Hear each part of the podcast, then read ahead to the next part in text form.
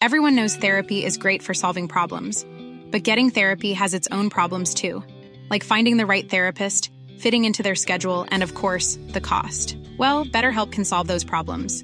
It's totally online and built around your schedule. It's surprisingly affordable too. Connect with a credentialed therapist by phone, video, or online chat, all from the comfort of your home. Visit betterhelp.com to learn more and save 10% on your first month. That's BetterHelp H E L P.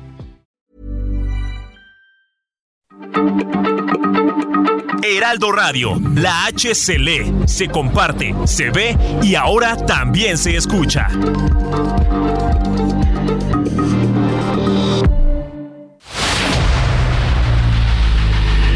El dedo en la llaga. Había una vez un mundo en el que nadie creía. Un país de historias inexplicables. Una nación con personajes asombrosos. Santo Tomás tenía razón. Hay que ver para creer. El México increíble. Las verdades que duelen. La voz de los que callan. El dedo en la llaga. Infórmate, diviértete, enójate y vuelve a empezar. El Heraldo Radio presenta El Dedo en la Llaga con Adriana Delgado. Era rusa y se llamaba Laika. Ella era una perra muy normal. Pasó de ser un corriente animal a ser una estrella mundial. La metieron dentro de una nave para observar la reacción. Ella fue la primera astronauta en el espacio exterior. En el espacio exterior.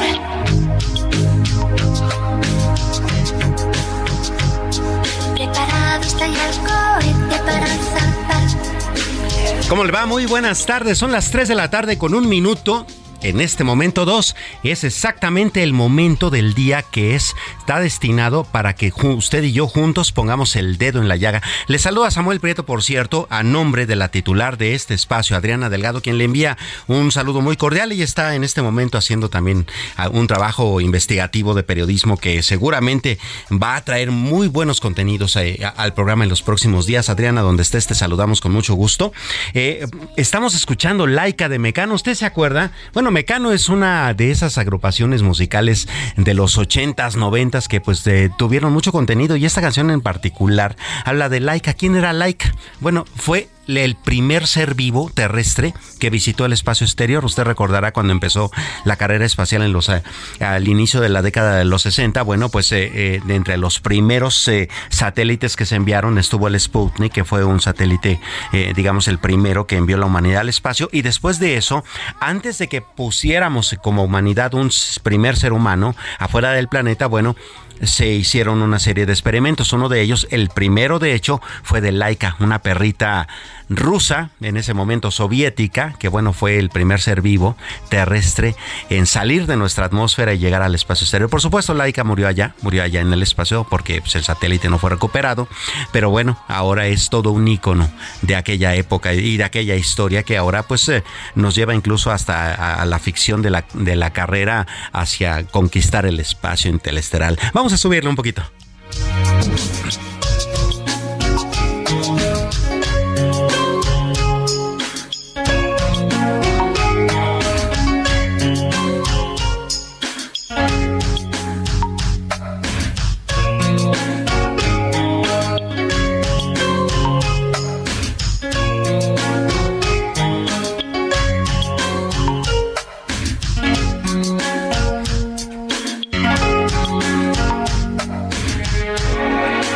Sí, en efecto, esa es eh, la tonada de.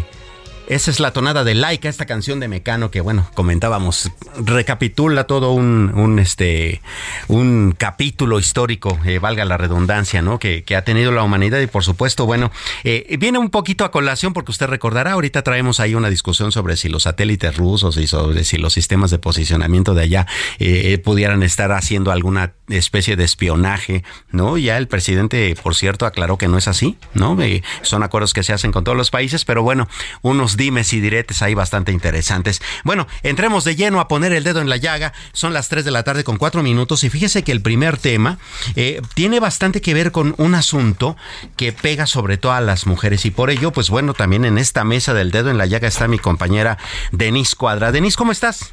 Hola Samuel, ¿cómo estás? Muy buenas tardes a ti y a todo el auditorio del Dedo en la Llaga. Muy contenta de estar aquí. Oye, pues eh, fíjate que eh, eh, tenemos cifras bastante interesantes. En México, 17.7 millones de personas fueron víctimas de ciberacoso en 2021. Esto lo dice pues el INEGI, ¿no? Que es en todo caso la autoridad máxima en este país para proveernos de estadísticas. Y se trata de un número pues muy preocupante, ¿no? Bastante preocupante y todo esto lo reveló eh, una encuesta que hizo la encuesta nacional sobre disponibilidad y uso de las tecnologías de la información en los hogares en 2021, como tú muy bien dices, que además arrojó o reveló datos muy interesantes, entre ellos que son las mujeres las que más son buleadas, por así decirlo, en cuestiones cibernéticas. Así es. O en este ciberacoso, acoso cibernético. Además, también se habla de un ciberbullying. Ambos a lo que detonan a los jóvenes o a los adolescentes es a llevarlos al suicidio. Tú eres chava, tú eres chava, Denis. ¿Cuál es la diferencia entre ciberbullying y ciberacoso? Fíjate que eso es lo que le quería preguntar a la. Ah, bueno, pues entonces vamos con ella. Senadora Josefina Vázquez Mota, presidenta de la Comisión de los Derechos eh, de la Niñez y la Adolescencia en el Senado de la República. ¿Cómo está? Buenas tardes. Me da muchísimo gusto saludarles y agradezco este espacio para hablar de lo que hoy están viviendo millones de niñas, niños y adolescentes, no solamente ellas y ellos, también adultos, pero particularmente ellas y ellos, porque hay que recordar que nosotros somos migrantes de las redes sociales. Digo, hay quienes nos tocó el fax y luego fuimos evolucionando hasta llegar aquí pero las niñas y los niños adolescentes son nativos y este es su mundo, es donde están sus amistades, su salón de la escuela, es donde está su existencia, en gran parte de su existencia. Y hoy estamos en este momento, mientras hablamos por teléfono, hay un millón de criminales, un millón conectados en línea, buscando a niñas y niños víctimas, cambiando su identidad, eh, cometiendo toda clase de delitos, metiéndose a sus videojuegos, a sus dispositivos, para poder hacerse de sus vidas, de sus almas, y destruirlas. Por un lado tenemos todos estos criminales, pero por otro lado, y esto es muy importante, cada día más y desafortunadamente los propios compañeros del salón, los que se dicen los amiguitos o amigas de la misma edad, también están haciendo este ciberbullying, este, este bullying que es eh, anónimo, por lo tanto suele ser mucho más violento y cuando vemos a una niña o niño con su dispositivo en la mano, con su celular, su tablet, un adolescente hay que preguntarnos si es víctima o incluso puede estar viviendo en nuestra casa un agresor o una agresora en redes sociales. Sin duda, eh, senadora, porque además, como usted dice, la comunidad cercana suele ser eh, la primera en violentar a una persona, ¿no? Como suele también pasar en la violencia familiar y otros tipos, pero este número que usted nos dice de un millón de personas detrás de una computadora haciendo maldades, maldades de todo tipo, es realmente un número alarmante. Junto con eso, la verdad es que la gran mayoría de los adultos desconocemos ¿Qué están viviendo niñas, niños y adolescentes en las redes? No sabemos qué es el delito del catfish, no hemos hablado del vamping, no hemos hablado del luring, no hemos hablado de toda esta clase de delitos que incluso hablando recientemente con un ministro de la Corte, le decía, ¿cómo van a impartir justicia si no tenemos la más mínima idea de los delitos y crímenes que se están cometiendo? Voy a hablar de uno que es un horror y que acaba de acontecer en el Estado de México. De estos llamados challenge, estos retos que se ponen y que hay retos desde pórtate las manos, los brazos, la piel, desaparece de tus papás 24 horas, en fin, pero este de verdad a mí me tiene absolutamente horrorizada.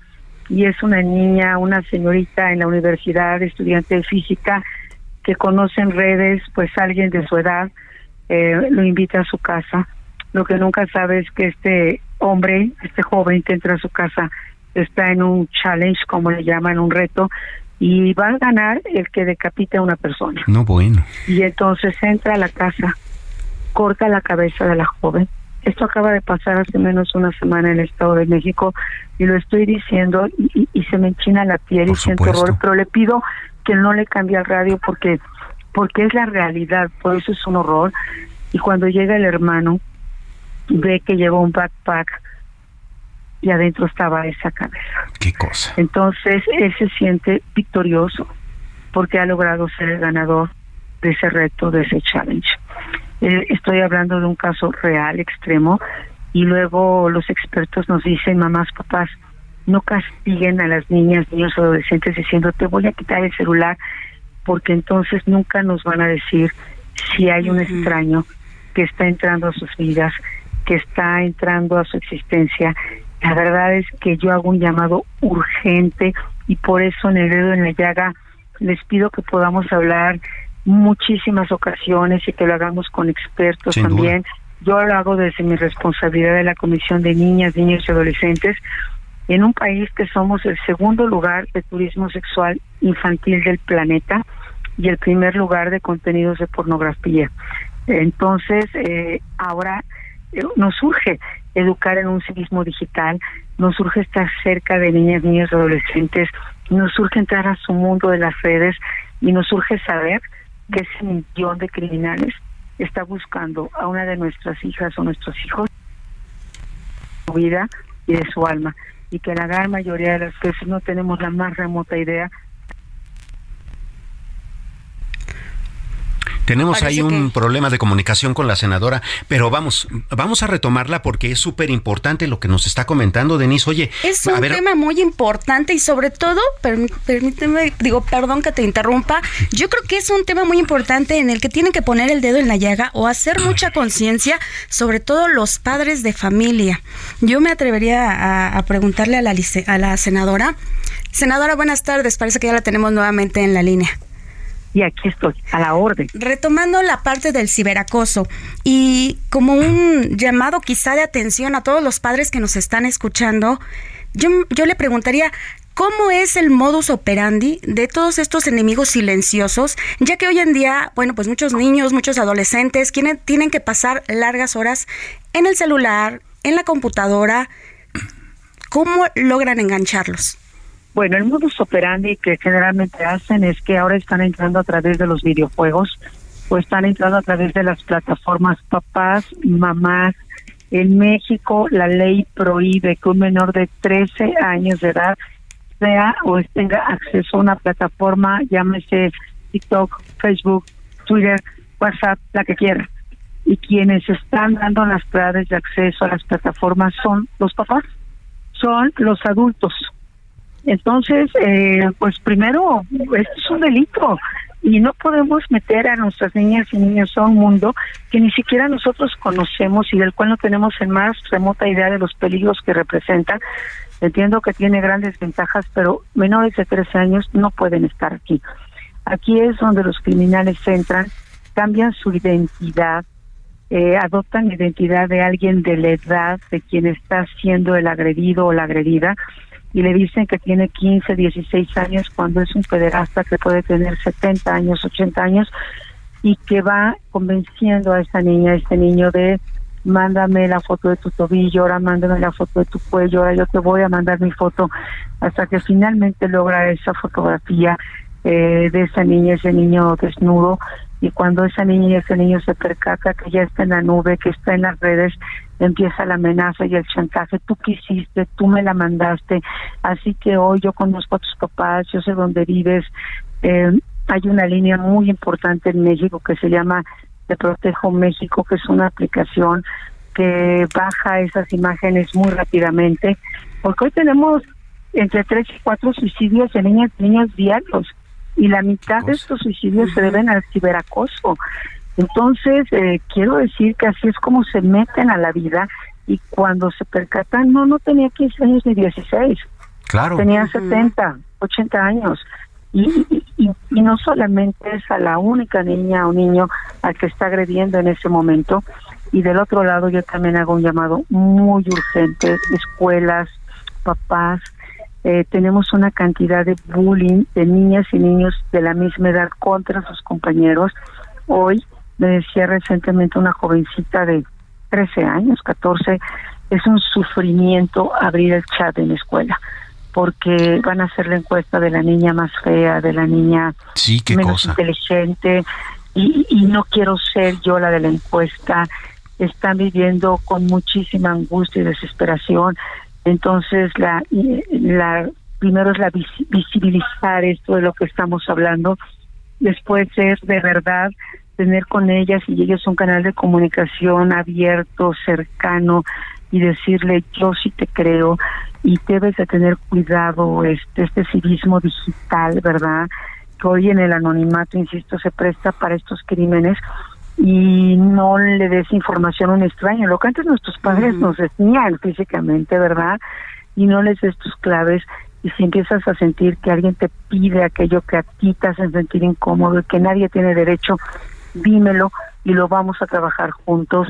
Eh, pero quiero decirles que esto está pasando ahorita con muchísimas niñas y niños y que pueden tener a su papá en la mesa de la comida a un lado a su mamá y simple y sencillamente no estamos enterados. ¿Qué cosa? Ni siquiera tenemos idea. Senadora, eh, evidentemente este es uno de esos eh, consecuencias horrendas que tiene también un poco el hecho de que no entendemos cómo funciona la libertad, ¿no?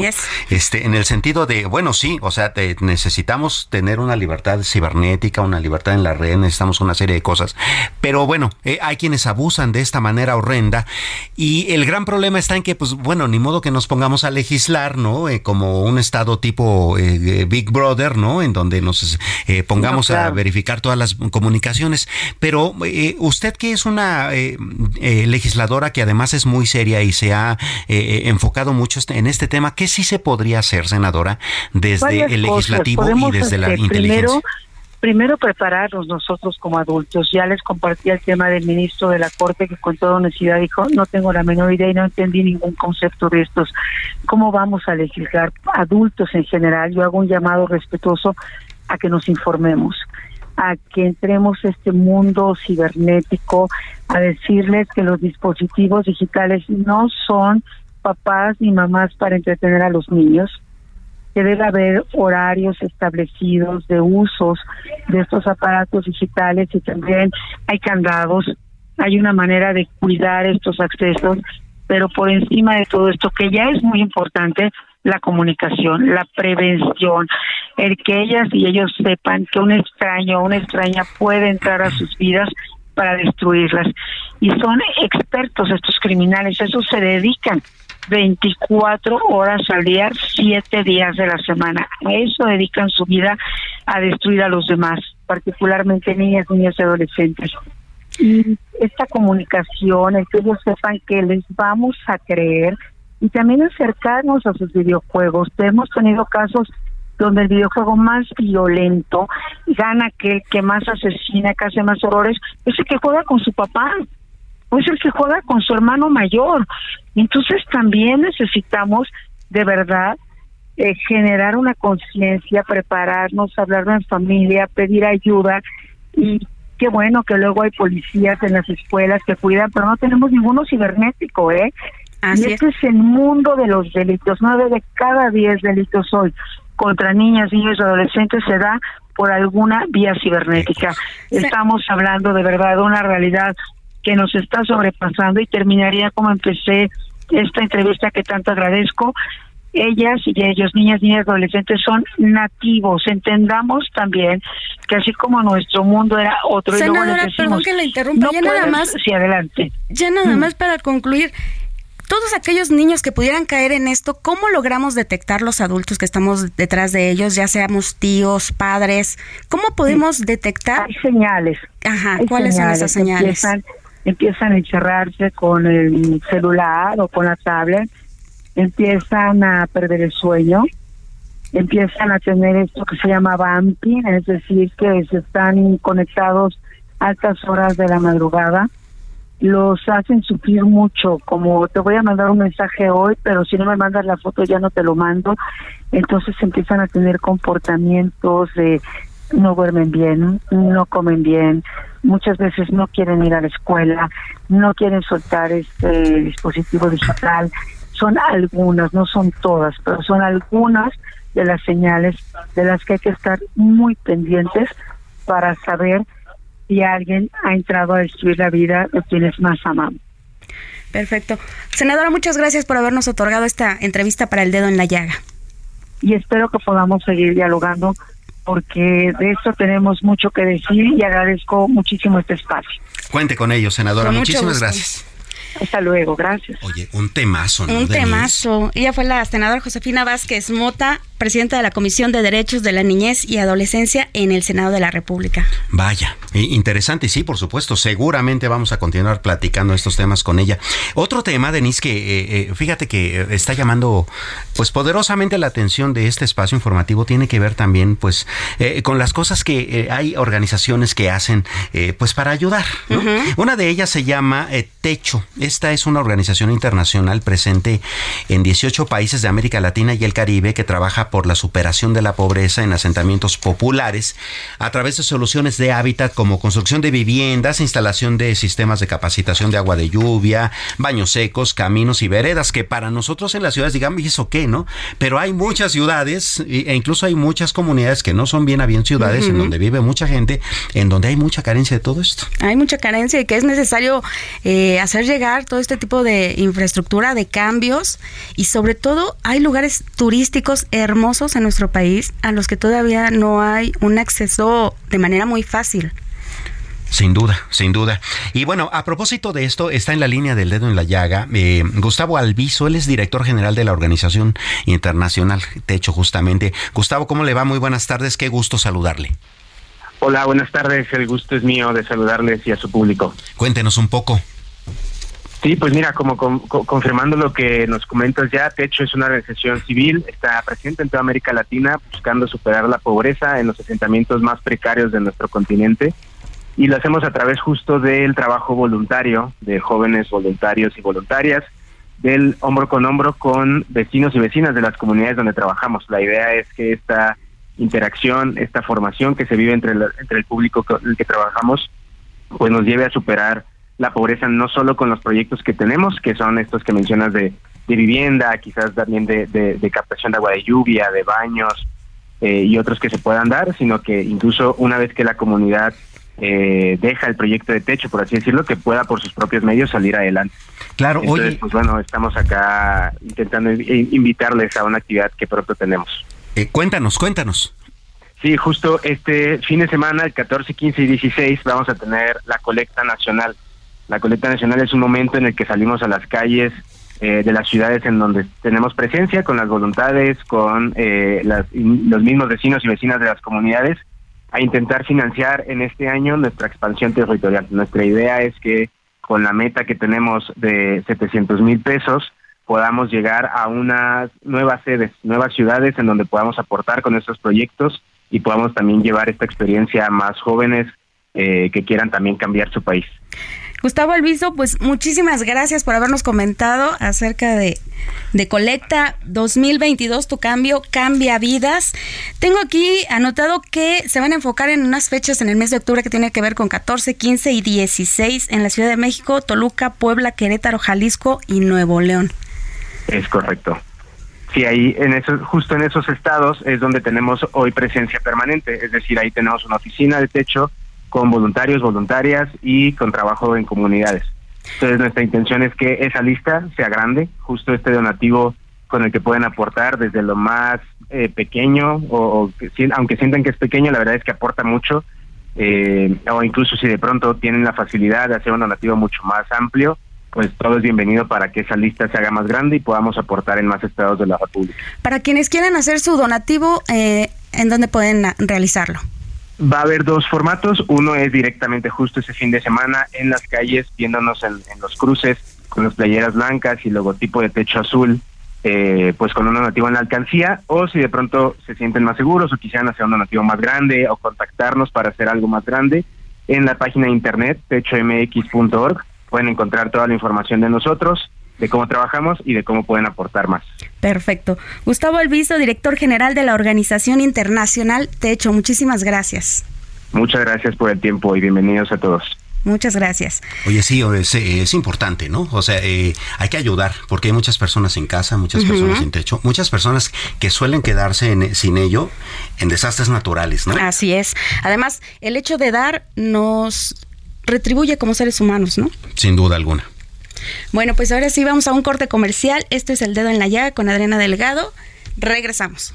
Ella fue la primera astronauta en el espacio exterior. En el espacio exterior.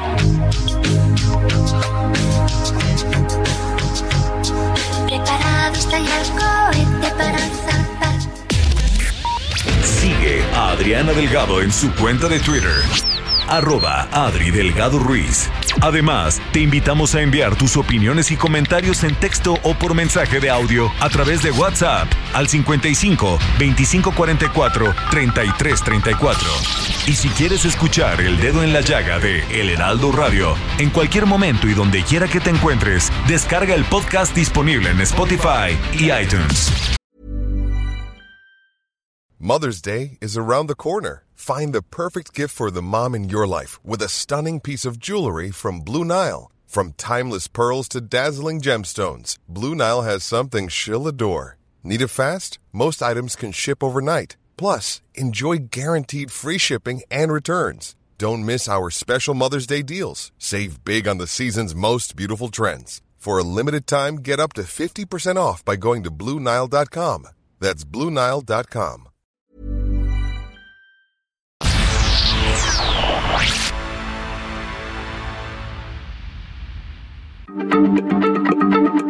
Heraldo Radio, la H se lee, se comparte, se ve y ahora también se escucha.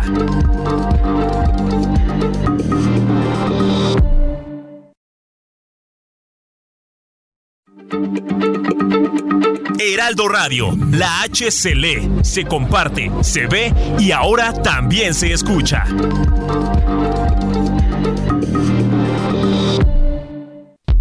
Sigue a Adriana Delgado en su cuenta de Twitter en arroba Adri Delgado Ruiz. Y envíanos tus comentarios vía WhatsApp al 55 25 44 33 34 o 55 25 02 21 04. Adriana Delgado entrevista en exclusiva al subsecretario de Hacienda y Crédito Público, Gabriel Llorio. ¿Cómo nos afecta que nuestro principal vecino, Estados Unidos, entre en esta desaceleración? Actualmente Estados Unidos ha venido ya enfrentando, digamos, una desaceleración, como tú bien lo pones, su, su Producto Interno Bruto ha venido cayendo por dos trimestres consecutivos. Sin embargo, hay ciertas peculiaridades que están asociadas a este tipo de fenómenos de oferta. Eh, cuando uno observa, por ejemplo, el mercado laboral norteamericano de, de, del país del norte, eh, es un mercado laboral que es fuerte, está creciendo. eh, hace un par de días se hizo pública la, eh, digamos, la, el índice de ventas mayoristas en Estados Unidos está por encima de la tendencia. Entonces, digamos, pareciera que en Estados Unidos, aunque hay una desaceleración, eh, está muy lejos de entrar en una recesión. Más bien todavía sigue siendo una economía fuerte, cuyos sectores, sobre todo manufactureros y de producción industrial, siguen siendo fuertes. Y la producción industrial, el sector manufacturero es el que está más vinculado con, con, con México. Jueves, 11 de la noche, El Dedo en la Llaga, Heraldo Televisión.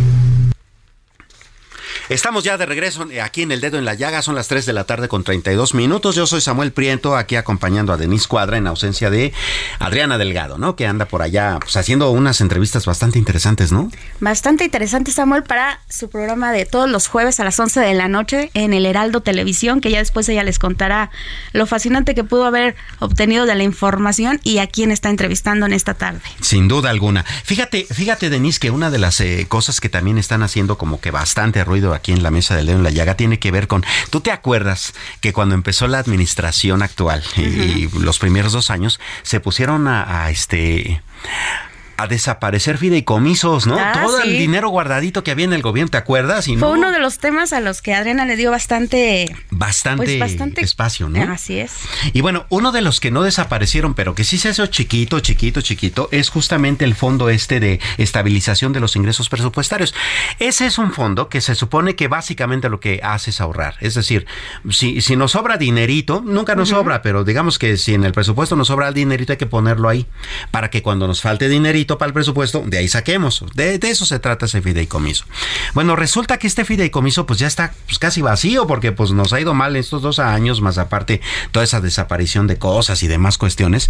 Pero resulta que eh, eh, eh, el partido Morena y sus aliados lograron, según la información, aprobar en la Comisión de Presupuesto de la Cámara de Diputados una reforma que justamente hace que este fondo se vuelva a robustecer no solamente con el exceso de eh, o con los excedentes petroleros, sino también pues con los ahorros que se tengan eh, del costo financiero de la deuda, que bueno, pues ahorita la deuda está aumentando, así es de que pues no va a haber mucho, pero cuando lo haya, pues se supone que por ahí podríamos ahorrar tantito.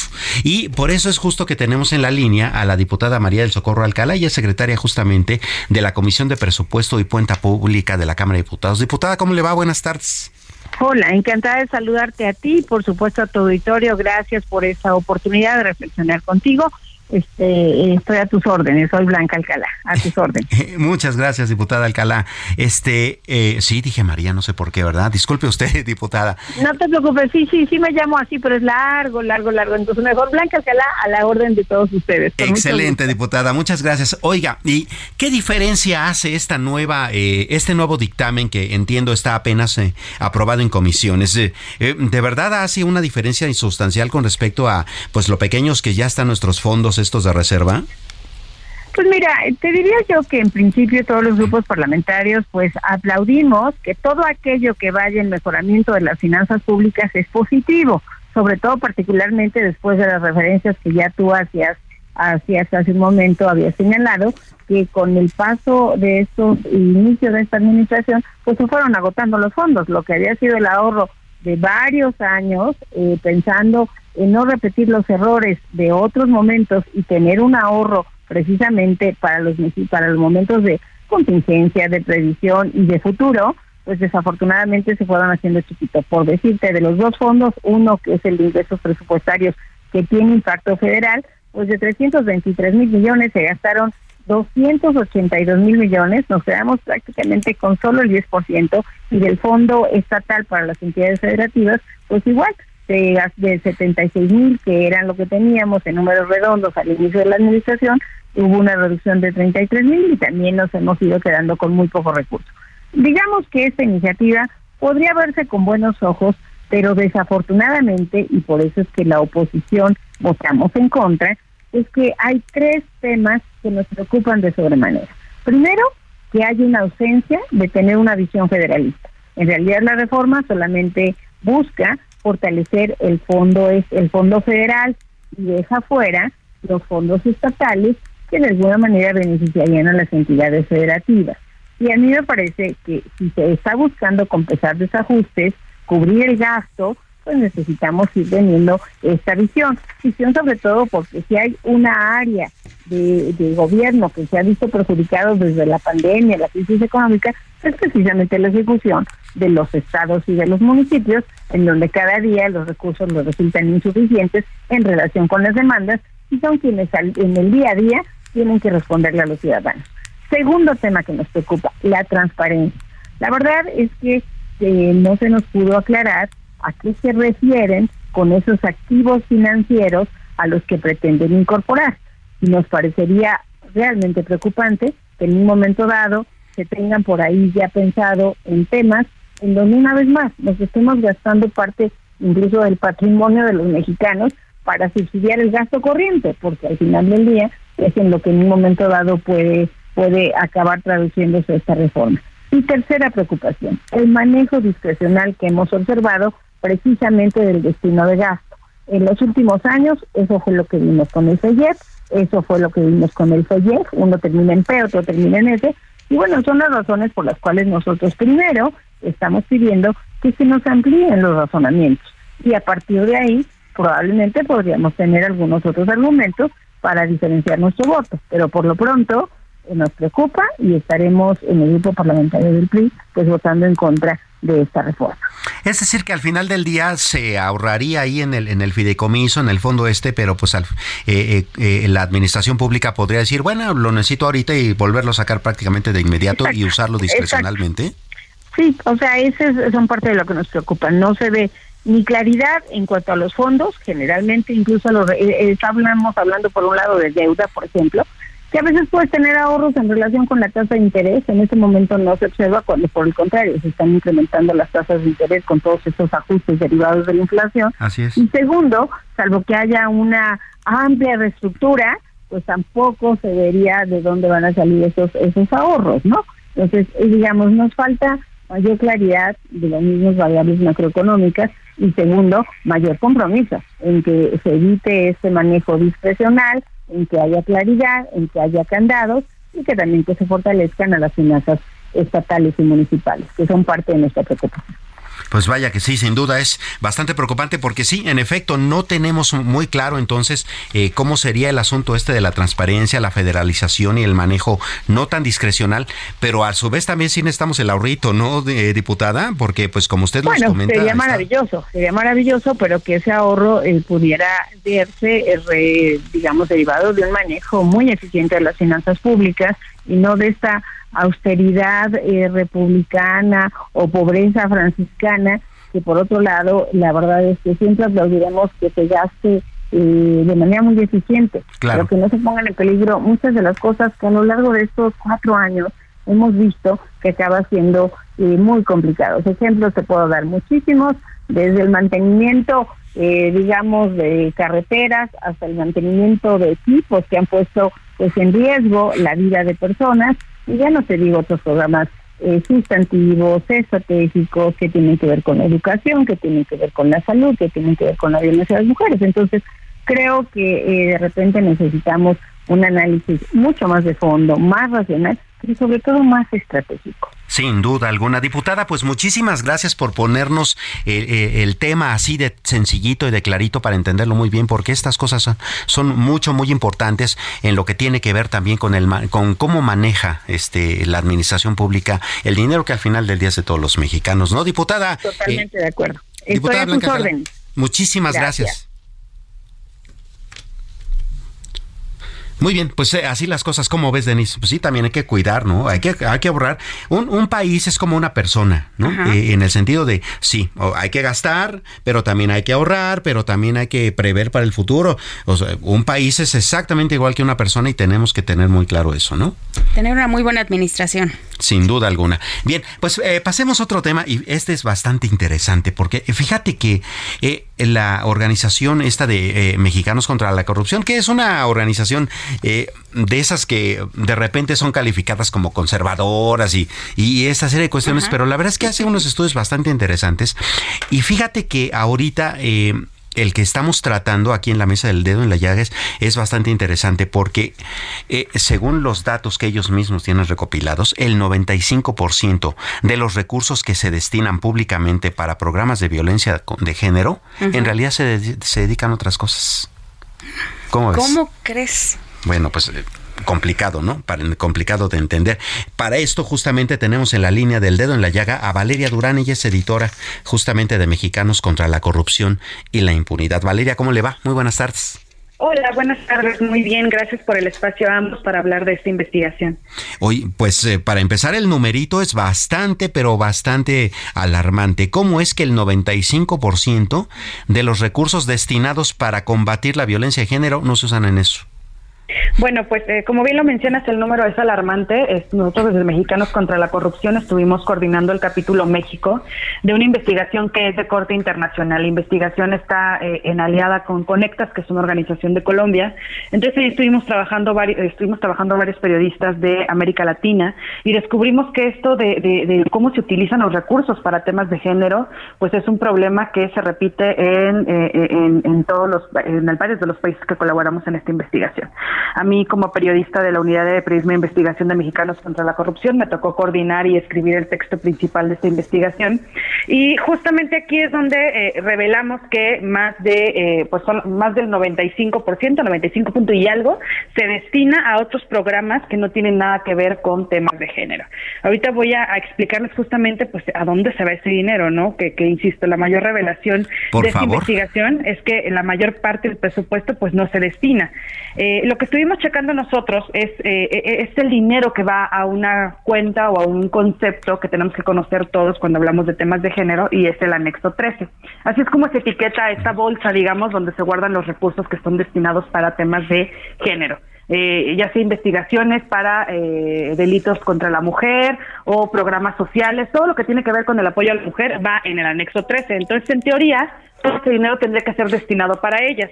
De hecho, en el, en el último reporte de cuenta pública, el, eh, que está hasta ahorita eh, completo, que es el del año 2021, tenemos que se destinó en el último año más de 132 mil millones eh, de pesos para el tema de género, para el tema del anexo 3. Entonces, esta es una cifra altísima. Quizás por eso el presidente desde 2020 y en varias mañaneras ha declarado que como nunca se ha destinado y se ha apoyado a la mujer.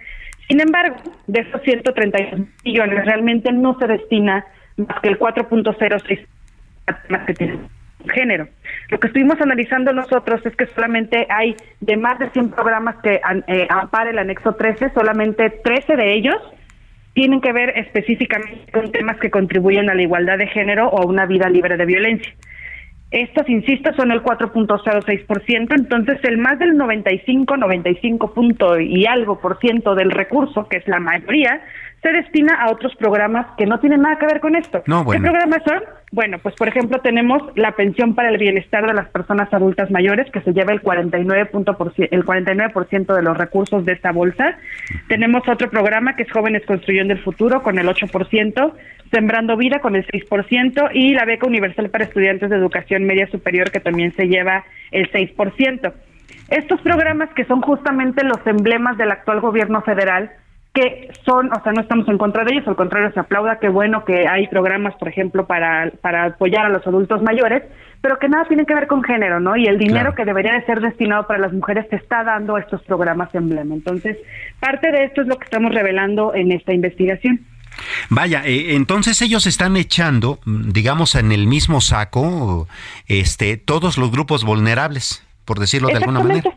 Exacto, entonces, insisto, aquí el tema no es que no se apoye a, ciertos grupos en vulnerabilidad, ¿no?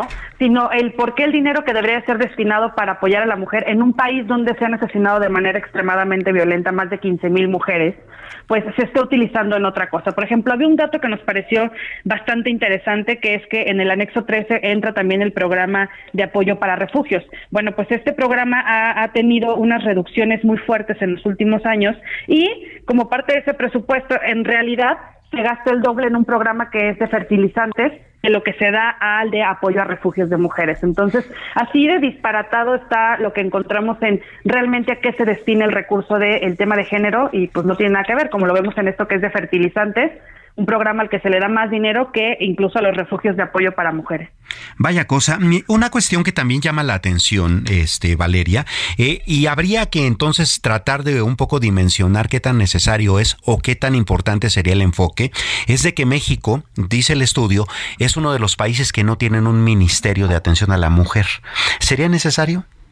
Claro que sí, de hecho lo que estábamos viendo cuando hicimos esta investigación junto con el análisis que hicimos muy de la mano a la unidad de periodismo de investigación, que es donde yo eh, yo soy periodista y la parte donde eh, trabaja la unidad de investigación aplicada, analizábamos que no existe una un ministerio o una secretaría oficial, o sea, que, que ella sea la que maneje los recursos y diga, esto va para acá y no se puede ir para otro lado, ¿no?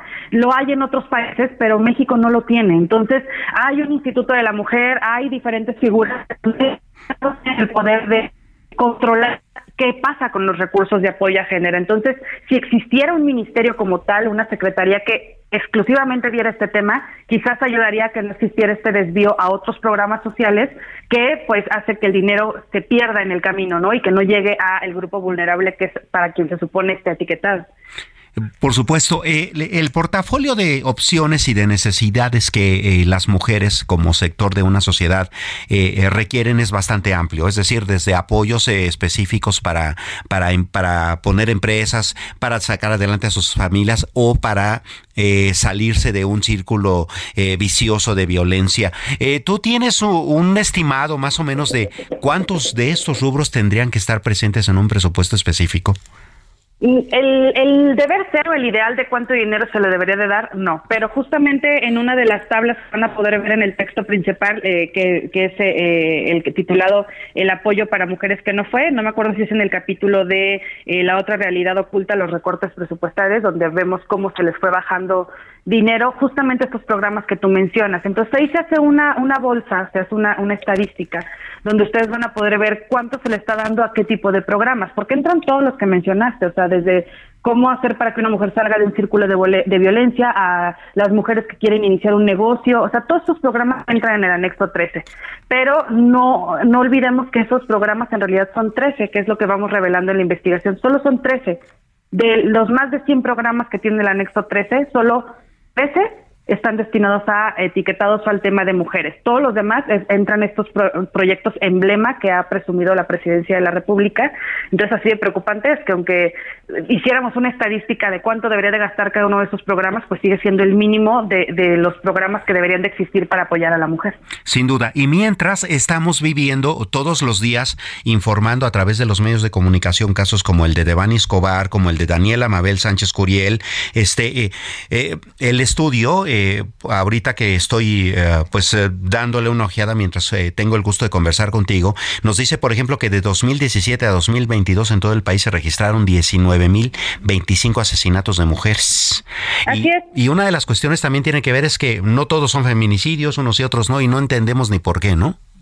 Bueno, de hecho, eh, eh, cuando nosotros iniciamos la cobertura de género desde el primer reportaje que publiqué en 2017, planteábamos cómo antes no existía eh, un código penal sobre feminicidio homologado en toda la República Mexicana. A partir de los primeros meses de este año, por primera vez ya todos los códigos penales estatales están homologados con el Código Penal Federal, que especifica las siete causales que van a poder leer en el reportaje que diferencian un homicidio doloso de un feminicidio. Son características de extrema violencia por los cuales se debería de diferenciar y tipificar este delito. Sin embargo, a la fecha todavía las autoridades no contemplan todas las causas de muerte y entonces es difícil saber realmente cuál es la cifra negra de feminicidios. Nosotros desde Mexicanos hemos estado haciendo publicaciones que tratan de revelar la cifra negra, pero estos datos son exclusivamente del secretariado y el secretariado que informa mes con mes no te da todas las causas de muerte. Entonces, de ese gran número, de esos 19 mil casos de mujeres, puede que realmente haya más casos que deberían de haber sido tipificados como feminicidios, además de los 6.000 que son la cifra oficial reconocida. Así es. Eh, no solamente estamos hablando, eh, digo, eh, en este momento acabamos de tocar el, extremo del asunto, pero vamos, en el camino de aquí a, la muerte de una mujer por violencia pasan muchísimas cosas. Dato, dato bastante interesante, los vacíos legales en México permiten que de 1.7 millones de ataques violentos contra mujeres registrados en ocho años, solo se juzgaran 781.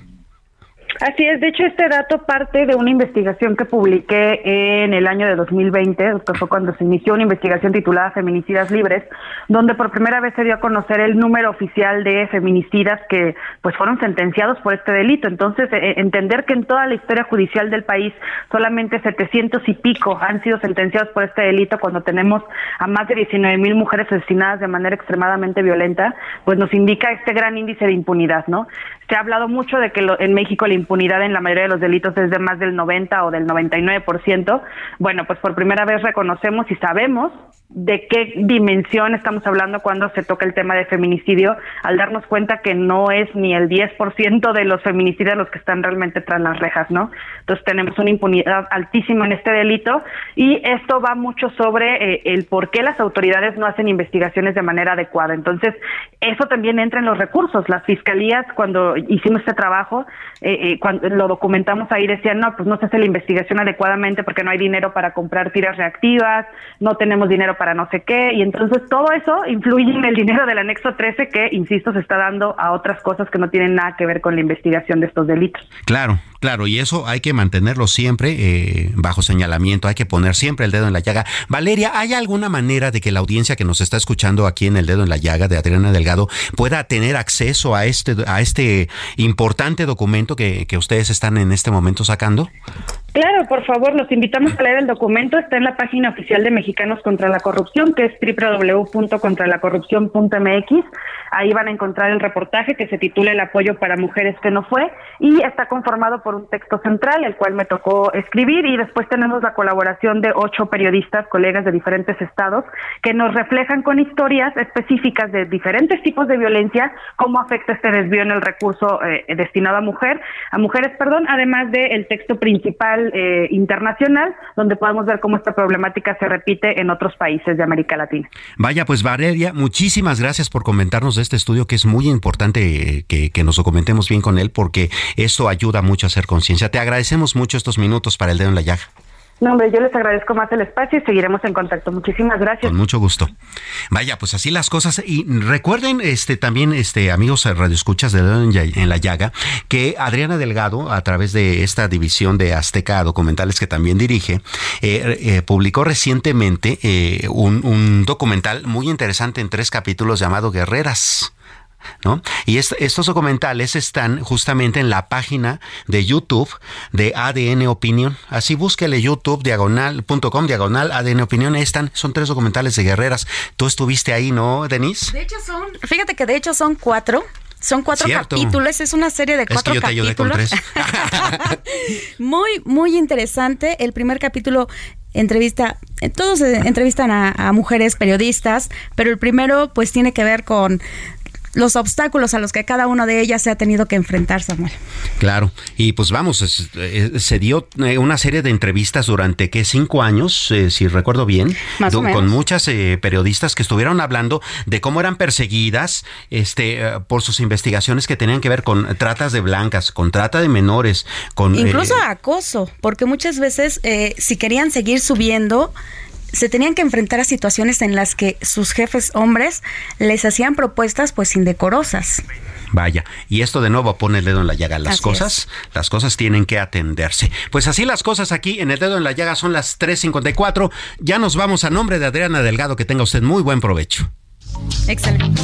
En la tierra hay una perra menos. Y en el cielo una estrella más. El Heraldo Radio presentó El Dedo en la Llaga con Adriana Delgado.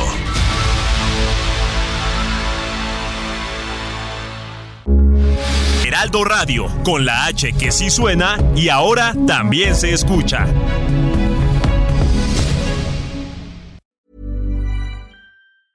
Even when we're on a budget, we still deserve nice things. Quince is a place to scoop up stunning high-end goods for 50 to 80% less than similar brands. They have buttery soft cashmere sweaters starting at $50, luxurious Italian leather bags, and so much more.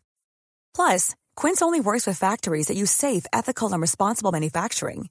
Get the high-end goods you'll love without the high price tag with Quince. Go to quince.com/style for free shipping and 365-day returns.